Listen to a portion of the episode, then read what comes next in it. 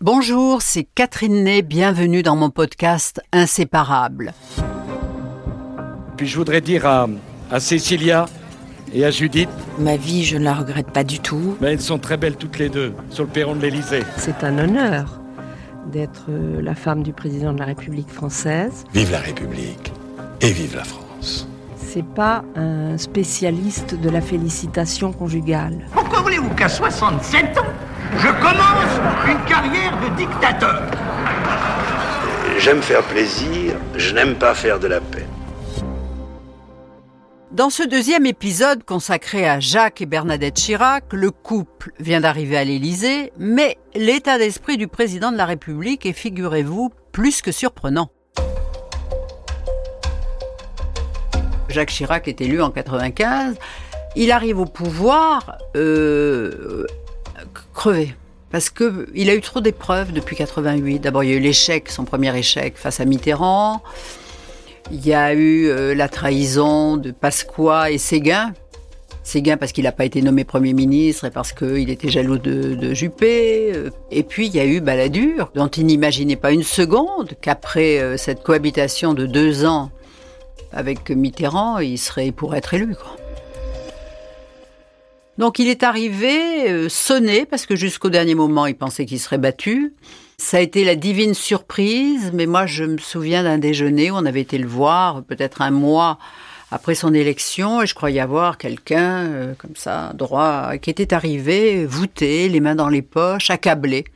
Voilà, parce qu'il s'apercevait aussi que à l'Élysée, il était enfermé, il était en prison.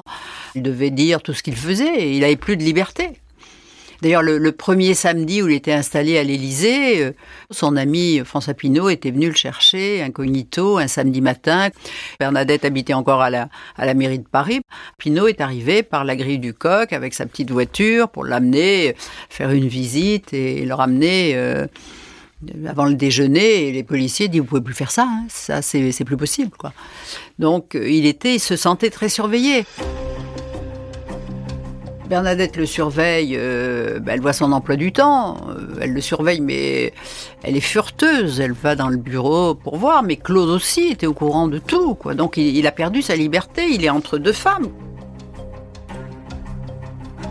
Bernadette ne lui parle pas politique le soir parce qu'elle elle écoute ce que lui a dit sa belle-mère, faut lui parler le matin. Dans la salle de bain, quand il se rase et quand il a fini d'écouter Europe 1, alors là, il faut que je choisisse vraiment mon moment. Et s'il y a vraiment quelque chose de très très très important, je vais essayer de le dire en deux phrases. Et puis Jacques Chirac, il faut qu'il soit devant la télé à 8 heures avec son plateau parce qu'il a faim. Voilà. Et puis après, il dit à Ber- à Bernadette, oh, ce soir, il y a, il y a un bon John Wayne. Bon, parce qu'il aime les westerns.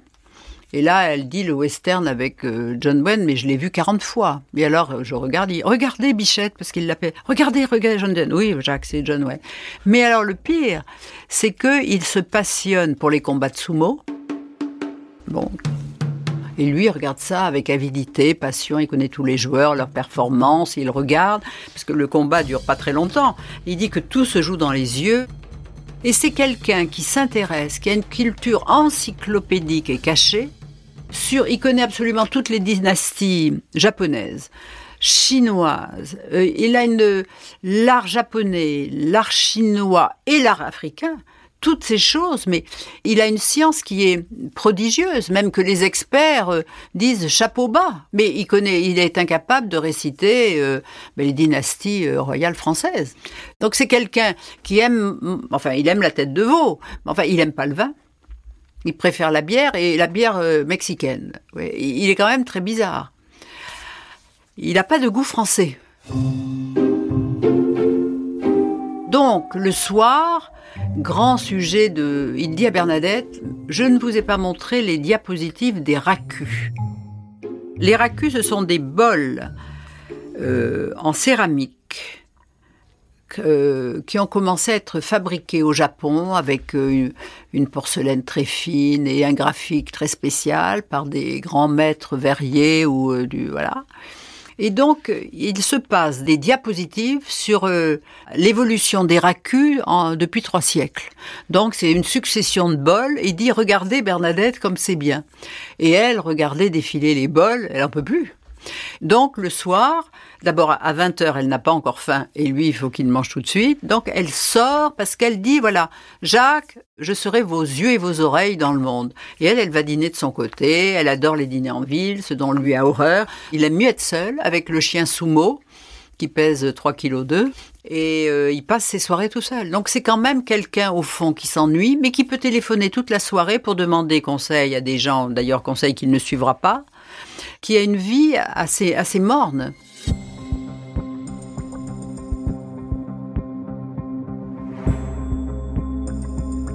Bernadette, euh, moi j'ai vu vraiment l'impact.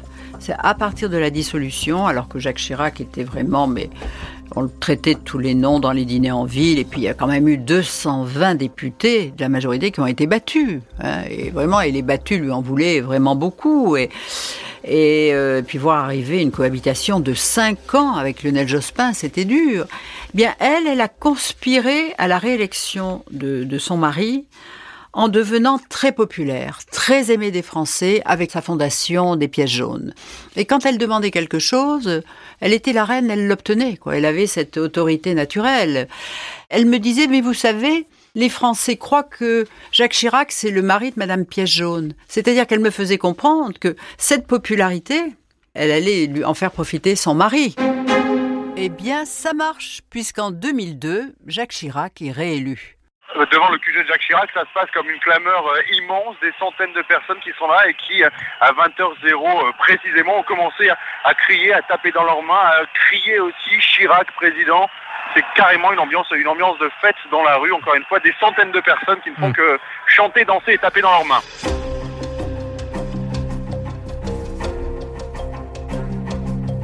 Les premières années, moi, je, veux dire, Bernadette continue à s'occuper des pièces jaunes et tout va bien, mais très vite, il se passe quelque chose. C'est que Nicolas Sarkozy, qui aurait voulu être Premier ministre, qui croyait que Jacques Chirac lui avait laissé entrevoir qu'il pourrait être Premier ministre deux ans plus tôt, qui s'y était préparé, qui avait fait un livre, qui était une sorte de livre-programme. Euh, d'ailleurs, euh, Jacques Chirac a repris beaucoup de choses pour son propre programme 2002. Et euh, sûrement très vexé de ne pas être Premier ministre, mais Chirac disait, mais si je le nomme Premier ministre, dans trois mois, on dira qui est le grand type à côté de Sarkozy, on ne le reconnaîtra pas. C'était gênant parce qu'il prenait trop la lumière. Et c'est vrai, c'est un fait que, faute d'être euh, Premier ministre, au ministère de l'Intérieur, il a été très vite le premier des ministres. Le premier des ministres qui, peu à peu, a laissé entendre qu'il se préparait pour la présidentielle cinq ans plus tard. Donc il est devenu, très vite, une sorte de rival pour Jacques Chirac. Donc on peut dire que ça a été deux personnes qui ne se sont jamais entendues, qui se sont méfiées l'une de l'autre. Mais autant Jacques Chirac essayait de mettre des bâtons dans les roues de Nicolas Sarkozy, l'empêchant de prendre le parti, enfin, Bernadette, elle, elle a toujours soutenu Nicolas Sarkozy. Bernadette, malgré ses efforts, ne parviendra jamais à réconcilier les deux hommes.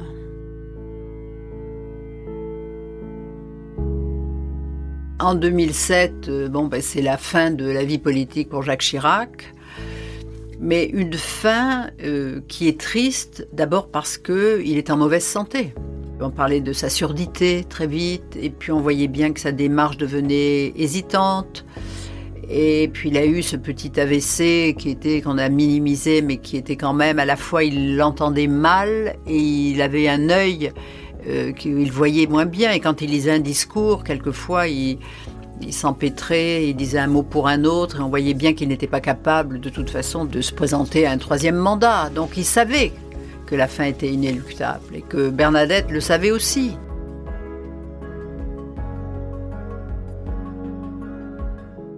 Effectivement, il est sorti d'ailleurs très doucement hein, en passant les grilles de l'Elysée, peut-être pour profiter de ses derniers applaudissements. Il a baissé euh, la fenêtre de sa voiture et il a salué ces personnes. Il roulait une allure tout à fait normale. Il a longé les quais de Seine, euh, le long des Tuileries, le long du Louvre. Et puis ensuite, il a traversé la Seine pour aller directement chez lui, quai Voltaire.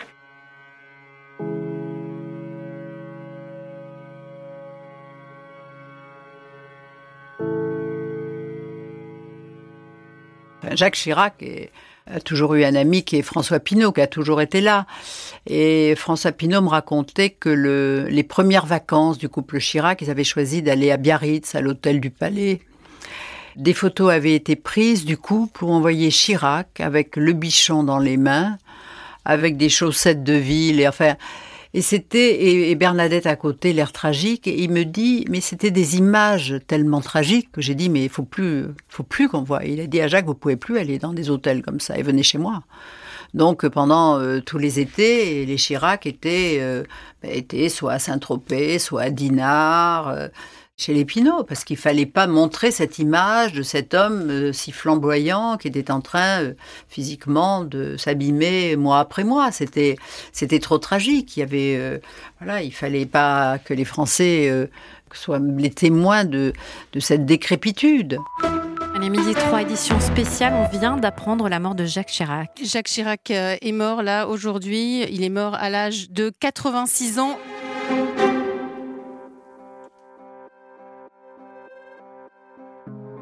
Le, moment du décès de, de Jacques Chirac, euh, Bernadette était absente. Et là, je me souviens d'une anecdote. C'est lors de l'enterrement de François Mitterrand, où il y avait à Jarnac euh, ben, Daniel et Anne Pinjot et les deux ménages. Euh, J'avais rencontré Bernadette euh, chez le coiffeur qui m'avait dit, moi je peux vous dire que derrière le, pour l'enterrement de Jacques, on sera pas deux, je serai toute seule. Mais voyez, comme le sort a voulu qu'elle, à l'époque, était déjà trop fatiguée. On ne l'a pas vue publiquement, même si elle a assisté dans une petite chaise à une messe où il y avait les intimes, une première messe. Et puis pour la grand-messe, pour les honneurs, pour recevoir les gens qui étaient là, c'était Claude.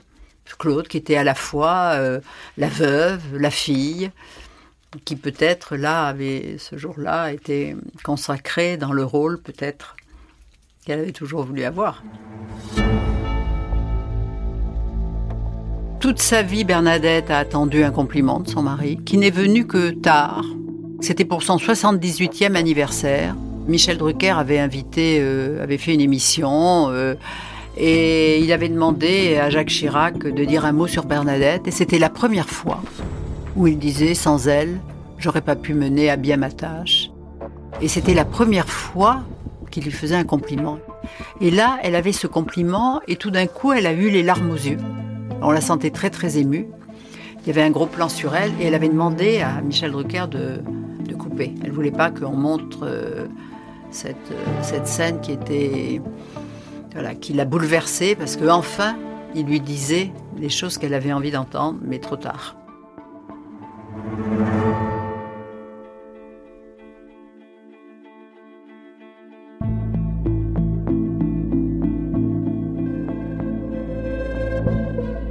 Vous venez d'écouter Inséparable, un podcast Europe 1 Studio produit par Sébastien Guyot et réalisé par Christophe Davio.